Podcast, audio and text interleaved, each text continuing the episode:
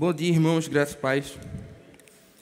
Dando continuidade à nossa série aqui em Eclesiastes, eu fiquei com a responsabilidade de refletir com os irmãos no texto de Eclesiastes, capítulo número 8, versículos de 16 até o capítulo 9, versículo de número 6. Eclesiastes capítulo 8, versículos 16, até o capítulo 9, versículo 6.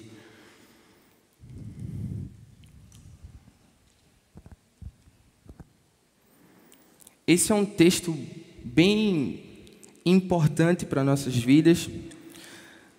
Talvez essa frustração que o Salomão teve quando refletiu sobre o que ele vai nos comunicar aqui, nos traz um consolo muito grande não só por aquilo que a gente pode perceber nesse texto de imediato, mas em toda a revelação da Escritura Sagrada. Então, ao lermos esse texto, que a gente não possa interpretá-lo com base nele como um fim em si mesmo, mas como um, um texto que nos chama a atenção para outras verdades que são comunicadas na palavra de Deus. E assim, com todas as Escrituras, a gente entendeu o que o texto sagrado diz.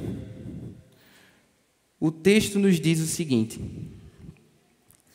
Salomão diz: Quando me dediquei a conhecer a sabedoria e ver o trabalho que há sobre a terra, pois nem de dia nem de noite se consegue conciliar o sono, contemplei toda a obra de Deus e vi que o ser humano não pode compreender a obra que se faz debaixo do sol. Por mais que se esforce para descobrir, não a entenderá. E ainda que o sábio diga que consegue conhecê-la, nem por isso a poderá achar.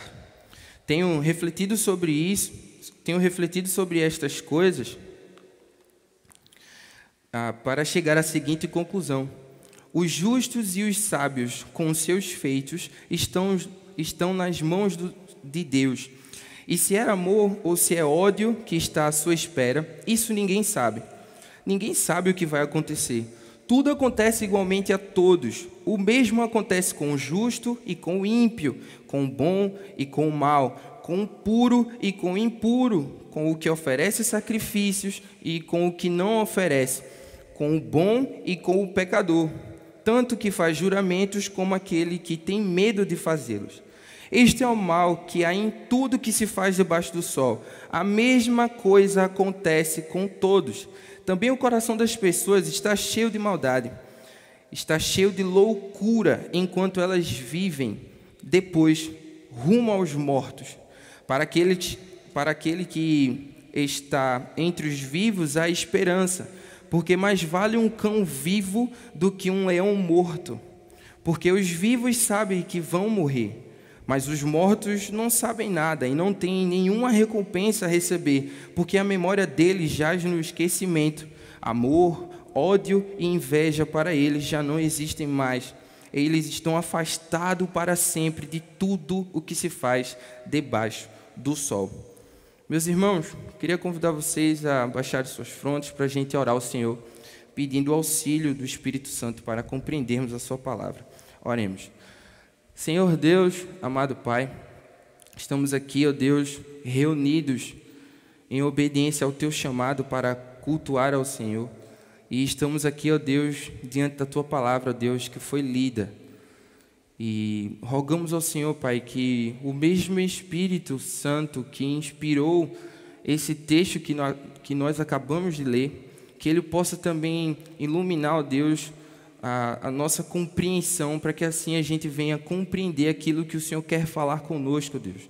E assim a nossa fé possa ser fortalecida, Deus, possa ser revigorada por meio da tua palavra pregada. E eu te peço, Deus, que o Senhor tenha misericórdia de minha vida, Pai. Pecador como sou, limitado como sou, Pai, que ainda assim o Senhor me use para a edificação do teu povo, Pai para que o teu nome possa ser glorificado e o Senhor possa ser exaltado nesta manhã.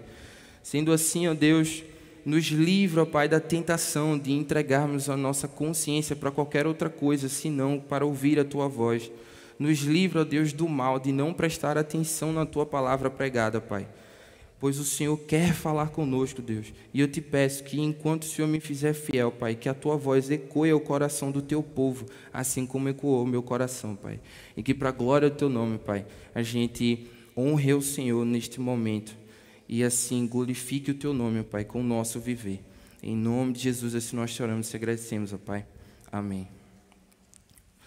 Meus irmãos, como fica bastante óbvio diante daquilo que tanto tem sido exposto aqui, Eclesiastes é um livro que retrata bem a experiência de Salomão na sua busca por compreender o sentido da vida.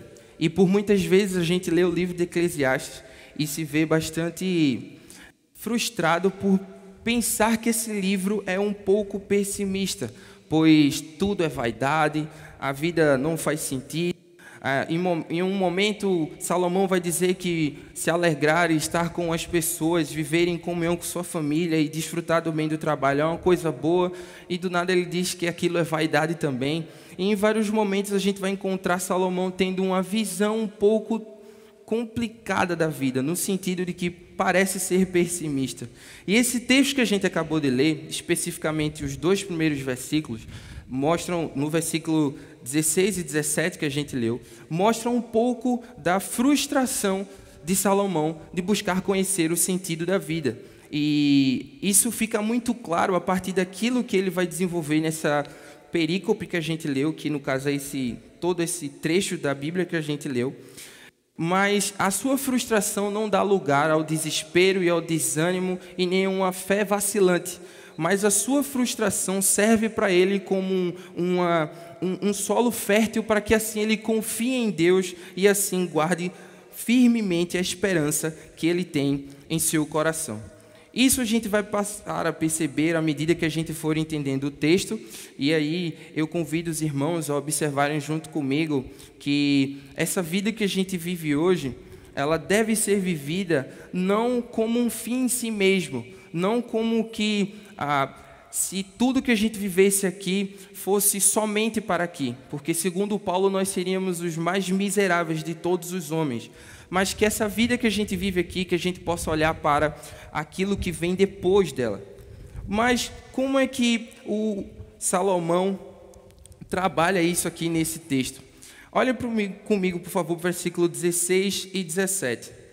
Ele vai dizer que quando se dedicou a conhecer a sabedoria e ver o trabalho que há sobre a terra, ele vai dizer que isso foi um exercício tão trabalhoso que não conseguia conciliar o sono, nem de dia e nem de noite, porque era algo exaustivo a se fazer. E no versículo 17 ele vai dizer que contemplando toda a obra de Deus, ele vê que o ser humano não pode compreender o que se faz debaixo do sol.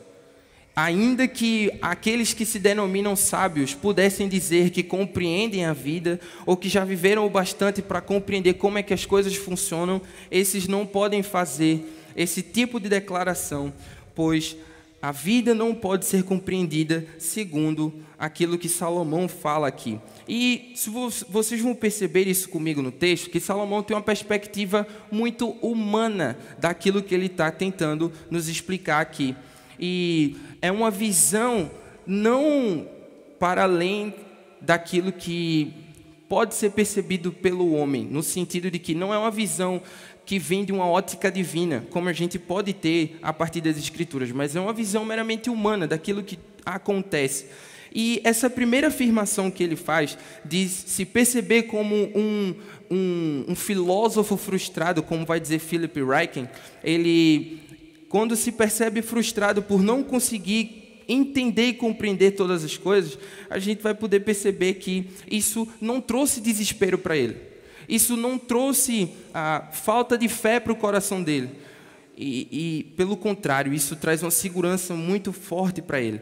Porque é necessário que a gente compreenda nossas limitações para entender como a vida funciona. Nós não somos soberanos e nem oniscientes para saber de tudo. Por isso que a gente deveria retirar da nossa linguagem aquela frase: eu sei como isso funciona.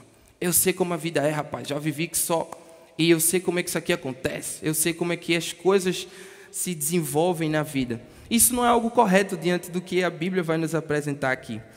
Mas tem uma confusão muito grande que eu queria gastar um pouquinho de tempo pensando com vocês, que é aquilo que Salomão vai passar a introduzir quando ele olha, quando ele escreve para a gente o versículo 1. Ele diz assim: tendo refletido sobre todas estas coisas para chegar, quer dizer, tenho refletido sobre todas essas coisas para chegar à seguinte conclusão: os justos e os sábios, com todos os seus feitos, estão nas mãos de Deus eles estão nas mãos do Senhor. A primeira coisa que eu quero que você compreenda junto comigo, e talvez isso vale ajudar muito a entender todo o Antigo Testamento, principalmente no que se diz respeito a toda a literatura sapiencial, ou seja, eu estou me referindo ao livro de Jó, Salmos, Provérbios e Eclesiastes. Esse, esse trecho das Escrituras que falam sobre sabedoria, sobre a maneira sábia de se viver. Quando você lê Provérbios, você vai conseguir perceber uma que, que a ordem ela é percebida.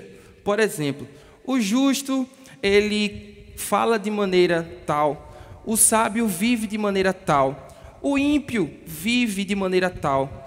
O ímpio fala de maneira tal, se comporta de maneira tal, e uma ordem estabelecida sobre a vida do justo, daquele que é sábio, daquele que teme ao Senhor, e a ordem também é estabelecida para aqueles que não temem ao Senhor. Isso para que a gente possa compreender o viver cotidiano, no sentido ah, de que ah, os princípios da palavra de Deus vão ser, portanto, aplicados à vida cotidiana.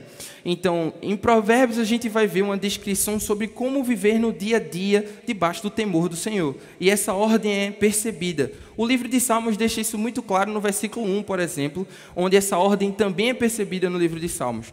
A gente vai perceber no capítulo 1 de Salmos que mais que felizes são aqueles que temem ao Senhor e que vivem de acordo com Sua palavra, que meditam na Sua lei de dia e de noite. E aí ele vai dizer no versículo 1, 2 e 3 também, que eles não se assentam na roda dos carnecedores e não se envolvem com tudo aquilo ali que o Salmo 1 fala. Mas essa ordem, ela é ocultada no livro de Jó. E isso causa uma confusão diante daquilo que a gente chama de sofrimento. Eu conversava sobre isso com duas irmãs semana passada. E, e, e, é algo que eu tenho lido no livro Trilogia de Graham Goldsworthy. Eu aconselho os irmãos a lerem esse livro. Mudou minha compreensão sobre o Antigo Testamento. Esse livro, no, na parte que fala sobre o Evangelho e a sabedoria, vai mostrar que em Jó, essa ordem de que o justo seria abençoado, de que o sábio viveria com várias e várias coisas boas e, e, e bênçãos, essa ordem é ocultada. Porque como é que se inicia o livro de Jó? Jó é um homem justo, reto, que se desvia do mal, que teme ao Senhor, e isso é um testemunho que não são os homens que dão sobre Jó. Não é um testemunho que a gente poderia falar sobre outra pessoa. É Deus falando sobre Jó. Não é um testemunho qualquer. É Deus dando esse testemunho. Mas o que, que acontece com a vida de Jó? A gente percebe que a ordem que Provérbios fala e que Salmos falam foi ocultada. Jó, apesar de ser um homem sábio, justo, que temia a Deus e se desviava do mal, só acontece coisas que na ótica humana seriam ruins. Não acontecem coisas boas. Então, diante daquilo que nós chamamos de sofrimento, a gente se vê um tanto que confuso. Porque por que, que os justos sofrem? E os ímpios só têm coisas boas nas suas vidas? Por que, que Jó, um homem que temia o Senhor, sofreu tanto? Um homem que se desviava do mal sofreu tanto? E os ímpios prevaleciam? Isso é uma confusão que levou Asaf a escrever um dos salmos também. Mas em Eclesiastes, essa ordem que em Provérbios foi percebida juntamente com Salmos, que em Jó essa ordem é ocultada, em, em Eclesiastes essa ordem é invertida. É como se alcançasse uma mini confusão na cabeça do Salomão. E aí olhem comigo, porque ele diz assim: os justos que, segundo Salmos, são aqueles que temem ao Senhor e vivem de acordo com seus mandamentos, guardam seus preceitos. Que, de acordo com Provérbios, os sábios são aqueles que temem ao Senhor e que vivem de maneira íntegra diante de Deus. Ele vai dizer assim: estes e, todo, e tudo o que eles fazem está nas mãos de Deus. Há uma ordem aqui. Mas depois ele chega e mostra uma confusão, dizendo assim: e se é amor ou se é ódio que está à sua espera, ninguém sabe. Como assim? A palavra de Deus nos mostra aquilo que Deus dá àqueles que são sábios, àqueles que são justos.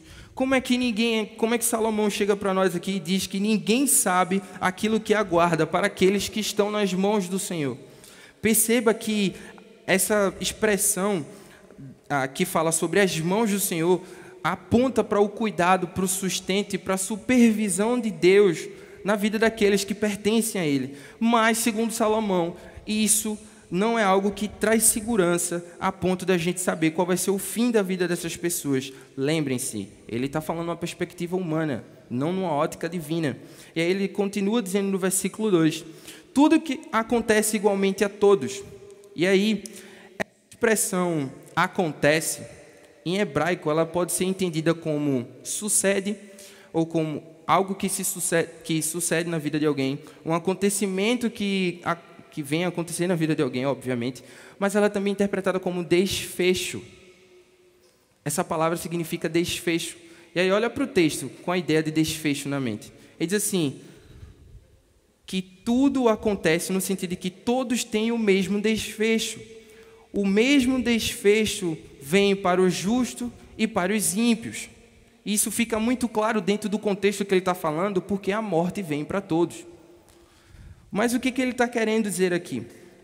Continuando a leitura do versículo 2, ele vai dizer que esse mesmo desfecho acontece para aquele que é bom e também para o que era mal, vai acontecer também para os que são puros e para aqueles que são impuros, é o mesmo desfecho que vai acontecer para aqueles que oferecem sacrifícios e aqueles que não oferecem sacrifícios.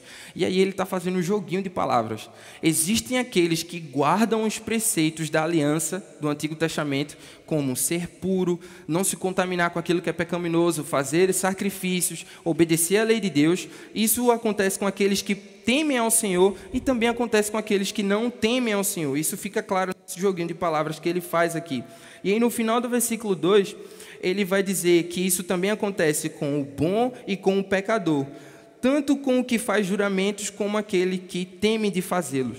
Essa expressão aqui você pode compreender como aqueles que tomam o nome do Senhor em vão, jurando frivolamente usando o nome de Deus. Há aqueles que fazem isso e aqueles que não fazem isso. Mas aí ele vai dizer que isso não é algo que meramente ele percebeu, ah, como ele diz no versículo 2, né, que isso é um, um mero desfecho que ele percebe, mas ele vai conceituar isso como um mal que acontece para todos. Ele diz assim no versículo 3: Este é o mal que há em tudo que se faz debaixo do sol. A mesma coisa acontece com todos. O mesmo desfecho de vida vem para todos. E aí ele continua dizendo assim: também o coração das pessoas está cheio, ah, também o coração das pessoas está cheio de maldade, está cheio de loucura enquanto elas vivem, depois elas prosseguem rumo aos mortos. Perceba que maldade e loucura é aquilo que pertence àqueles que são insensatos, àqueles que não são puros, àqueles que são ímpios, de acordo com toda a linguagem sapiencial do Antigo Testamento. Se você ler Provérbios, você vai perceber que isso é uma descrição pura daqueles que não temem ao Senhor.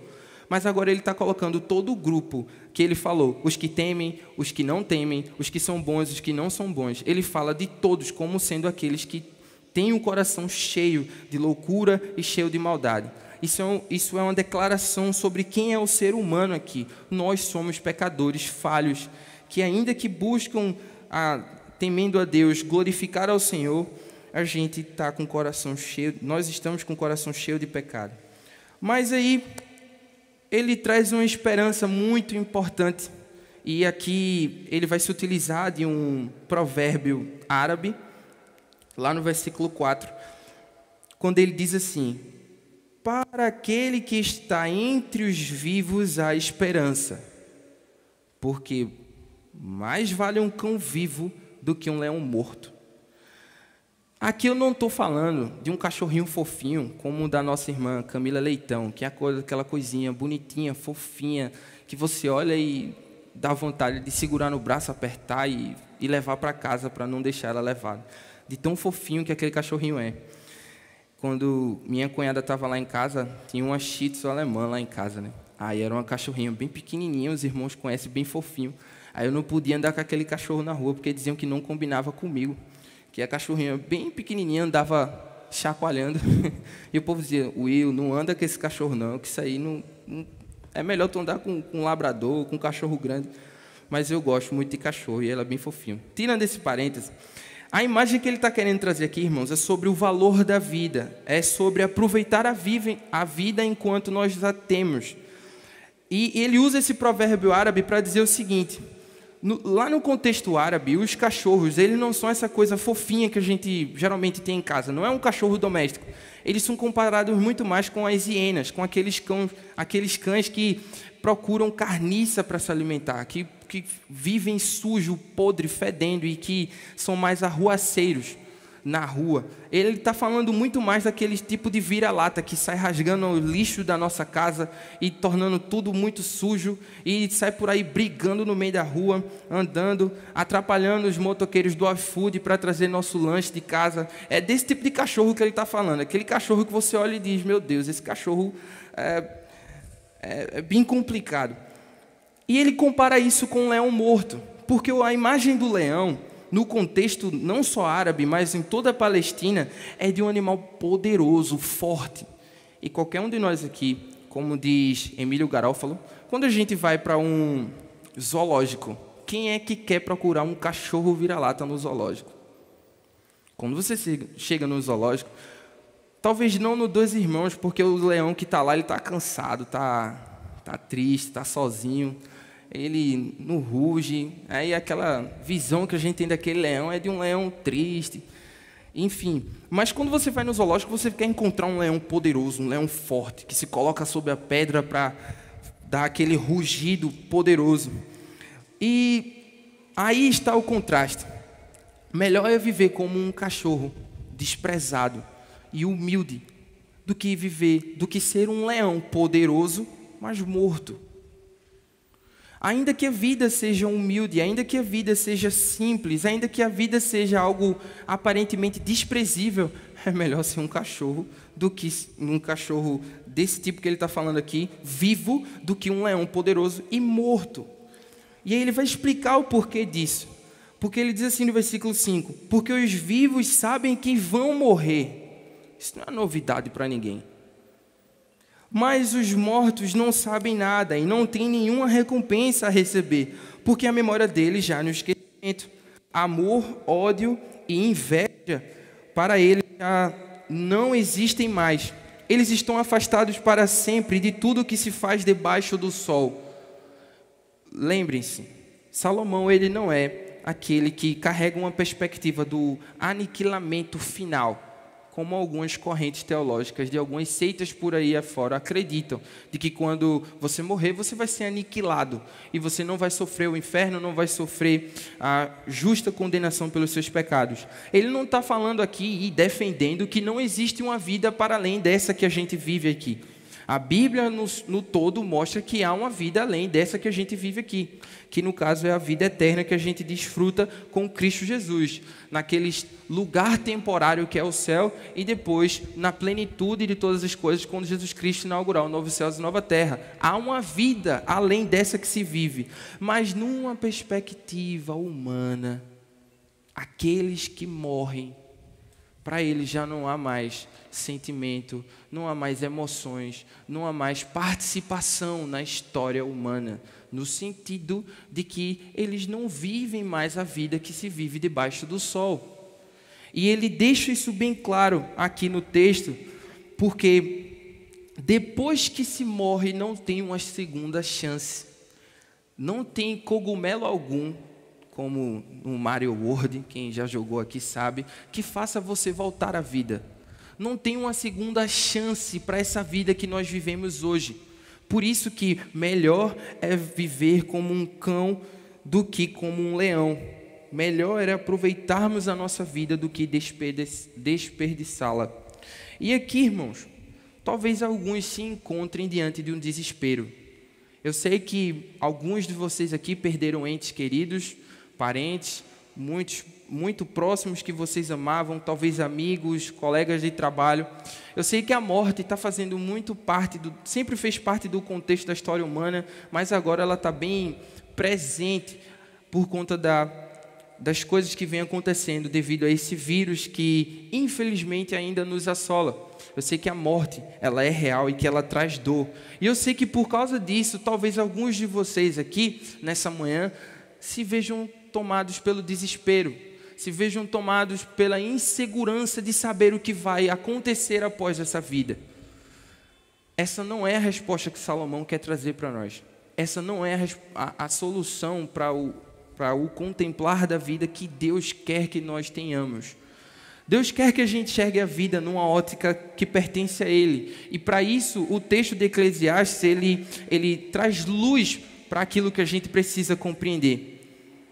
Porque se a gente vive essa, se nós vivemos essa vida como um fim em si mesmo, nós seremos os mais miseráveis. Nós seremos aqueles que podem viver com a maior tristeza, sem a perspectiva da, daquilo que a gente vai desfrutar após essa vida. Eu sei que alguns podem sofrer com o desespero daquilo que vai acontecer na morte, porque é algo embaçado, nós não vemos. Só que a fé é a certeza daquilo que a gente não vê. É a esperança das coisas que se esperam. Se eu espero é porque eu ainda não estou vendo. Veja, o texto de Eclesiastes nos convida a ter uma fé firme na promessa de Deus. E para isso, eu gostaria de ler com os irmãos um texto que fala sobre a guerra interior que o cristão, personagem do livro O Peregrino, escrito por John Bunyan, passou. Esse texto aqui ilustra bem aquilo que Deus quer que nós tenhamos em nosso coração diante do desespero. Eu vou ler com os irmãos. Diz assim o texto: é, Já que Deus é o Deus dos peregrinos, Ele misericordiosamente envia um novo companheiro para cristão, chamado esperançoso a fim de preencher o vazio deixado pela perda de seu amigo fiel. A princípio, tudo vai bem, com o cristão desmascarando de forma corajosa e prudente o oportunismo mundano e aqueles que se acomodam a ele. Mas então, em busca de uma estrada mais tranquila, eles abandonam a trilha reta para, o cam... para pegar o atalho mais fácil. Cristão logo se dá conta de seu erro e pede desculpas a esperançoso por desviá-lo. Mas há um preço a ser pago. Incapaz de recuperar a trilha reta, eles são forçados a dormir no atalho. E enquanto dormiam, são, cap são capturados pelo gigante desespero e trancafiados no calabouço do castelo da dúvida. Lá sofrem castigos diariamente do gigante desespero que os aconselha ao suicídio para pôr fim à sua dor e à sua miséria. Era assim o desespero, ser trancafiado em um fosso e destruído a golpes de culpa, preguiça e desânimo. Em muitos sentidos, é como o tédio e o enfado de vida que afligem o melancólico Hamlet. Só que aqui a tentação é espiritual. Cristão quase perde a esperança, a esperança nas promessas da Escritura e desse modo na pessoa de Deus que lhes deu. Felizmente, o nome do seu companheiro reflete os seus dons. Esperançoso, repetidas vezes, instiga cristão a criar coragem e a esforçar-se. Ele traz à memória do seu amigo desesperado as suas primeiras vitórias contra o pecado e a perseguição, recomendando fé, paciência e resistência. Por fim, após uma noite de fervente oração, Cristão faz uma descoberta que o leva a gritar de desassombro. O tempo todo ele trazia no seu peito uma chave chamada promessa, que pode abrir qualquer fechadura do castelo da dúvida. Uma vez que se deu conta disso, ele tira a chave do seu peito e, uma a uma, as portas do castelo repetidamente se abrem para facilitar a fuga deles. Há uma chave que, pela fé, Cristo coloca em nossos corações para que a gente seja liberto do castelo da dúvida sobre o que vai vir após a morte. Há uma chave que está presa no nosso peito que nos ajuda a nos livrar do desespero que a vida tem, nos traz com todos os acontecimentos que nos sobrevêm. Essa chave é as promessas de Deus. E se há algo que Deus prometeu é que a vida, ela não se encerra aqui. E para isso o filho de Deus se sacrificou, para que por meio da sua morte e ressurreição, ele pudesse se tornar o primogênito entre muitos irmãos. O primeiro que foi ressuscitado em glória, recebeu um corpo capaz de estar na presença de Deus, assentado no trono, para que assim, durante toda a eternidade, todos aqueles que pela fé creem em Cristo também recebam um corpo, um corpo capaz de resistir à presença de Cristo, a ponto de vê-lo face a face. Isso não é uma promessa, irmãos, que deve deixar o nosso coração é, é, normal. Comum, isso é uma promessa que deve fortalecer a nossa fé, porque tenha certeza de uma coisa: em menos de 100 anos, todos nós aqui vamos estar mortos talvez para alguns em menos de uma semana, em menos de um mês, em menos de um ano. Eu não sei, mas há uma promessa que não deve despertar no seu coração a incredulidade, nem falta de fé, nem desesperança, mas esperança e uma fé firme para você abrir todos os castelos, todas as portas do castelo da dúvida, a promessa de que um dia nós veremos o Senhor face a face. O Senhor disse: Eu vou estar com vocês durante todo esse caminho nessa vida aqui, mas eu que comecei uma boa obra, eu vou completá-la no dia em que eu retornar e restaurar todas as coisas, nesse dia glorioso em que todos estarão dobrados de joelho, em que toda língua vai confessar que eu sou o Senhor, nesse dia em que todos vão estar ressuscitados com corpos que resistirão à presença de Cristo, para que eternamente nós possamos viver com Ele face a face. Isso é a esperança que nós devemos ter no nosso coração, para que encaremos a morte de maneira tranquila, de maneira em, onde a gente pode ter paz. Isso era uma paz tão forte que cristãos ao longo da história não não negociam a sua fé quando são colocados para negar ao seu Senhor. E talvez o episódio mais forte disso é Policarpo de Esmina, quando é colocado diante de uma fogueira, que por diversas vezes foi tentada colocar em chama para queimá-lo. E alguém disse: Nega o teu Senhor. Ele disse: Há tantos anos eu sirvo e nunca ele me abandonou, por que, que agora eu o abandonaria? Lembrem-se, aqueles que estão em Cristo, nenhuma condenação há para eles e as suas vidas estão nas mãos do Senhor. Ainda que a ordem esteja invertida, ainda que o caos pareça estar instalado na sua vida, há um Deus que cuida de você isso aqui nenhuma, não é nenhuma ideia coach, não. Eu não gosto disso, mas é uma promessa bíblica na qual eu me firmo e tenho fé. Ainda que eu não veja, Deus cuida de mim. Ainda que eu não esteja percebendo, o Senhor está trabalhando na minha vida.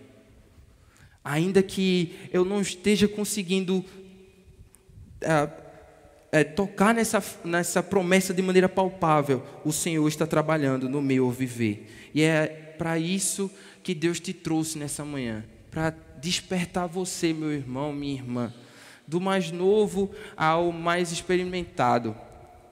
Tenha uma fé firme na promessa de que um dia você estará na glória com Cristo e que a morte é só uma porta de passagem para lá, da qual a gente deve se orgulhar de passá-la. Que a sua fé possa estar firme e que você carregue no peito as promessas de Deus. Leia mais as Escrituras. Se sua fé não estiver sólida, lembre-se do que Deus fez com o povo de Israel, nossos pais, a igreja no Antigo Testamento, que foi milagrosamente livrada da opressão e da escravidão do Egito, através de dez pragas, com o mar vermelho abrindo, que foi sustentado durante todo o deserto, com o maná que caía do céu, com carne, com água, que foi direcionado por Deus durante a parte da manhã no deserto, com a nuvem de fumaça, que durante a noite Deus vinha através de coluna de fogo caminhando com ele. Se Deus esteve com seu povo em toda a história da humanidade, por que ele não vai estar com você hoje? Porque Deus seria mentiroso ele não é mentiroso, ele não é falso e o próprio Jesus torna essa promessa real, colocando no seu coração o Espírito Santo, para que todos os dias ele esteja habitando dentro de você. Ele está conosco, ele é o Deus Emanuel e essa promessa é, é real. Que a nossa fé seja fortalecida por isso, meus irmãos. E que todo desespero seja colocado de lado. Que toda insegurança seja colocada de lado. E que o nosso coração esteja firme em Cristo Jesus. Queria convidar os irmãos a se colocarem de pé. Para a gente então orar ao Senhor. E antes que eu termine, eu não poderia deixar falar sobre isso. A vida não é um jogo, ela só se vive uma vez. E se você que está aqui nessa manhã ainda não se entregou aos cuidados do Senhor soberano Deus, faça o quanto você puder, pois você não sabe o tempo que você tem. Você não sabe a vida, o que a vida pode lhe trazer. E se você acha que você pode fazer isso mais velho, você é um tolo, porque hoje mesmo Deus pode pedir a tua vida. E se Ele fizer, você está preparado para se encontrar com o Senhor? Que o Espírito Santo incomode cada um de nós a diariamente nos entregarmos ao Senhor. Oremos. Senhor Deus, amado Pai, nós te louvamos por tua palavra, te louvamos porque o Senhor nos torna justos mediante o sacrifício de Cristo, colocando o teu temor no nosso coração, que é o princípio da sabedoria, não para que a gente tente compreender tudo o que acontece debaixo do sol, mas para que diante da nossa incapacidade, da nossa limitação, a gente consiga confiar no teu cuidado, no teu pastoreio, na tua presença que é real. E Senhor, por muitas vezes estamos diante do castelo da dúvida, sendo constantemente ah, assolados pelo gigante desespero. E nosso pedido é, Senhor, que o Senhor nos faça lembrar da esperança, viva que o Senhor colocou no nosso coração através da promessa de que o Senhor está conosco, de que o Senhor caminha com a gente e de que o Senhor estará com a gente na glória também, num relacionamento face a face, por toda a eternidade, Senhor. Que o Senhor, assim como fortaleceu minha fé diante dessas verdades, fortaleça a tua igreja, Pai. E Deus, eu oro para que o teu Santo Espírito incomode aqueles que estão aqui nessa manhã e que ainda não te pertencem que a tua palavra possa penetrar o coração de cada um deles, Senhor, e invadir os seus corações com a alegria da vida verdadeira, que é nos oferecida gratuitamente em Cristo Jesus. Tu és soberano, Senhor, e o Senhor cuida da gente, e nós te louvamos por isso. Em nome de Jesus, Pai. Amém.